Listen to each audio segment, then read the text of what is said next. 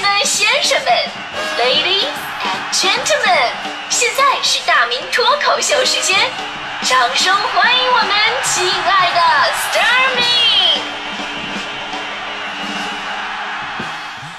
好，欢迎各位来到今天的大明脱口秀啊！我是大明，就我们总台央视某节目一句非常著名的台词，那就是“挑战无处不在”。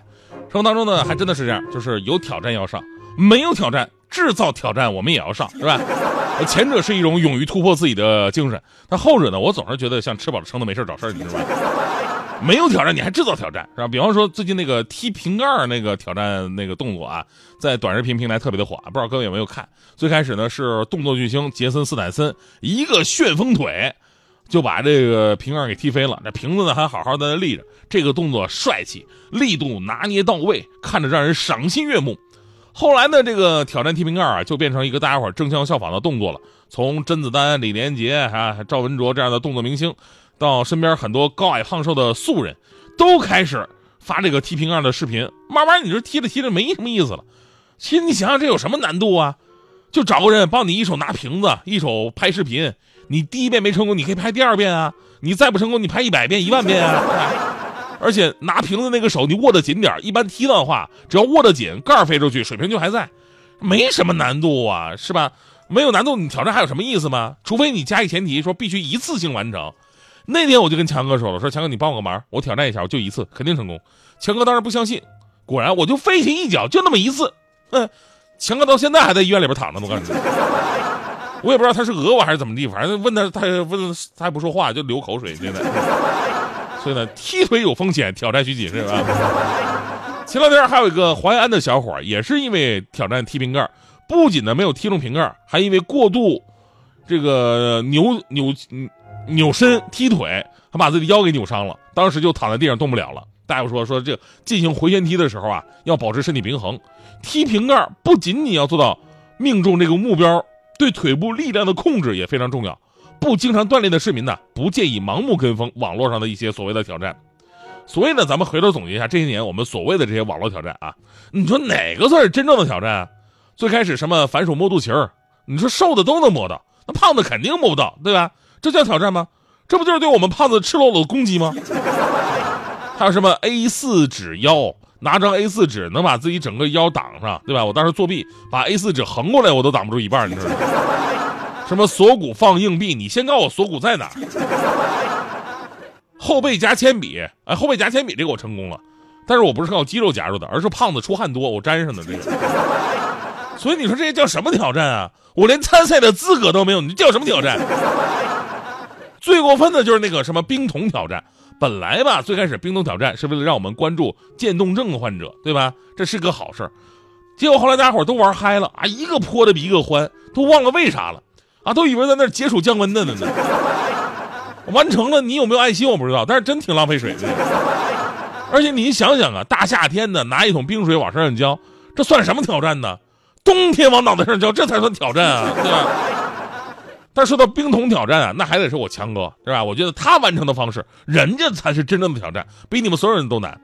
强哥当时是准备了一桶水，然后半桶冰，和好了，温度下来了，啊，摆好摄像头。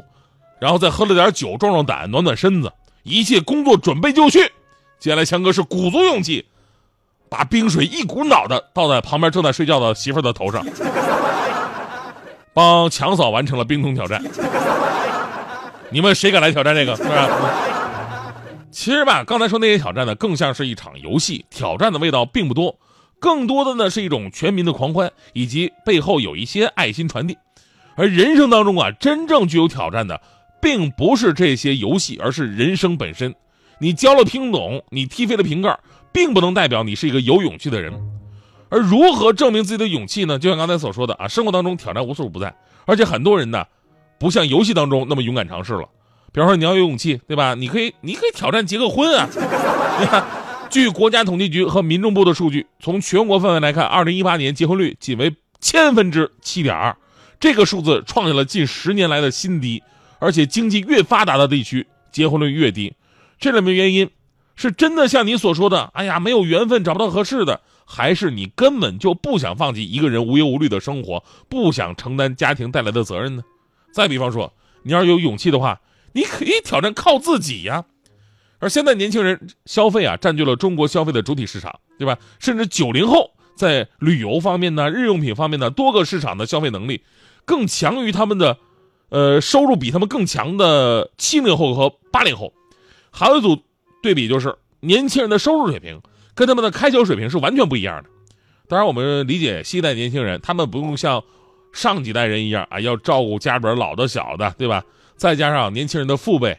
大多是六零后、七零后，财富积累对他们来说是一个非常好的一个资源赞助，所以这一代年轻人确实敢花钱。当然，我们举上两个例子呢，不是说你必须要结婚，或者说你必须不能靠父母，没找到合适的，或者你觉得自己不适不适合结婚，那您可以不结婚，对吧？而父母有能力帮助你，不违法不乱纪，那为啥不借父母的力呢？这都是人之常情。但是咱们强调的什么呀？希望大家伙呢不要在此中沉迷于。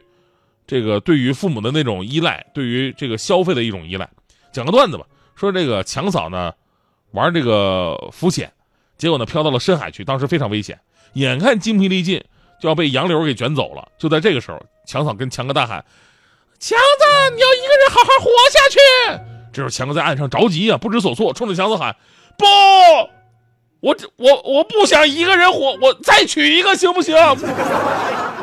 强哥刚说完这句话，强嫂不知道哪来的天生神力，就好像一条快艇一样，扑腾着大水花就游回来了。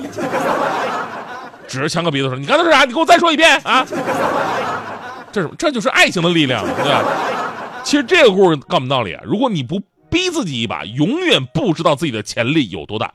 不要总在自己的舒适区窝着，走出来做一些不一样的事儿，完成自己人生的挑战。在这儿不是自夸啊，我我是一个真正富有挑战精神的人。别看我什么踢瓶盖啊、反手摸肚脐这我不行啊。但是我对陌生的领域，我敢去学。我上学那会儿，我不太会说话，但是我现在干主持人了，对吧？我脱口秀，我说不了经济类的，那我就去炒股票，我就去了。对，我学习啊。其实作为一个文科生，我还曾经努力的研究过电脑。当时我也是受了激励。当时情况是这样的：那天呢，我们一大帮子人吃饭喝酒啊，喝的挺飘的。那局子散了的时候呢，我因为顺路啊，我负责送一个漂亮妹子回家。然后到他们家楼下的时候，他就问我说：“要不要到我们家楼上喝杯咖啡呢？”但我一听这话，立马拒绝了。我说：“不行，太晚了，喝咖啡容易睡不着，我还回家吧。”然后妹子的表情有点迷茫，然后突然跟我说：“那，那你，那你上来帮我修修电脑吧。”我说：“你也知道我是一个文科生，我也不会修啊。”他又是一脸迷茫，说：“那你还是要上帮我看看吧，男生这方面总比女生强啊。”我当时一听也对呀，那我就上去吧。然后进了他家门，我直奔电脑桌，拦都拦不住。三下五除二，整了一脑门子汗，确实打不开。妹子又说了：“不会修就算了，我们干点别的事儿吧。”我说：“不行，男人要勇于挑战。你给我老实进屋睡觉去，我修好了告诉你啊。”最后功夫不负有心人，两个小时过后，凭借我一边百度一边结合自己的聪明才智，我终于发现了电脑的问题所在，电源线被拔了。所以说，你其实现在这女孩真的是。太笨了，一个个。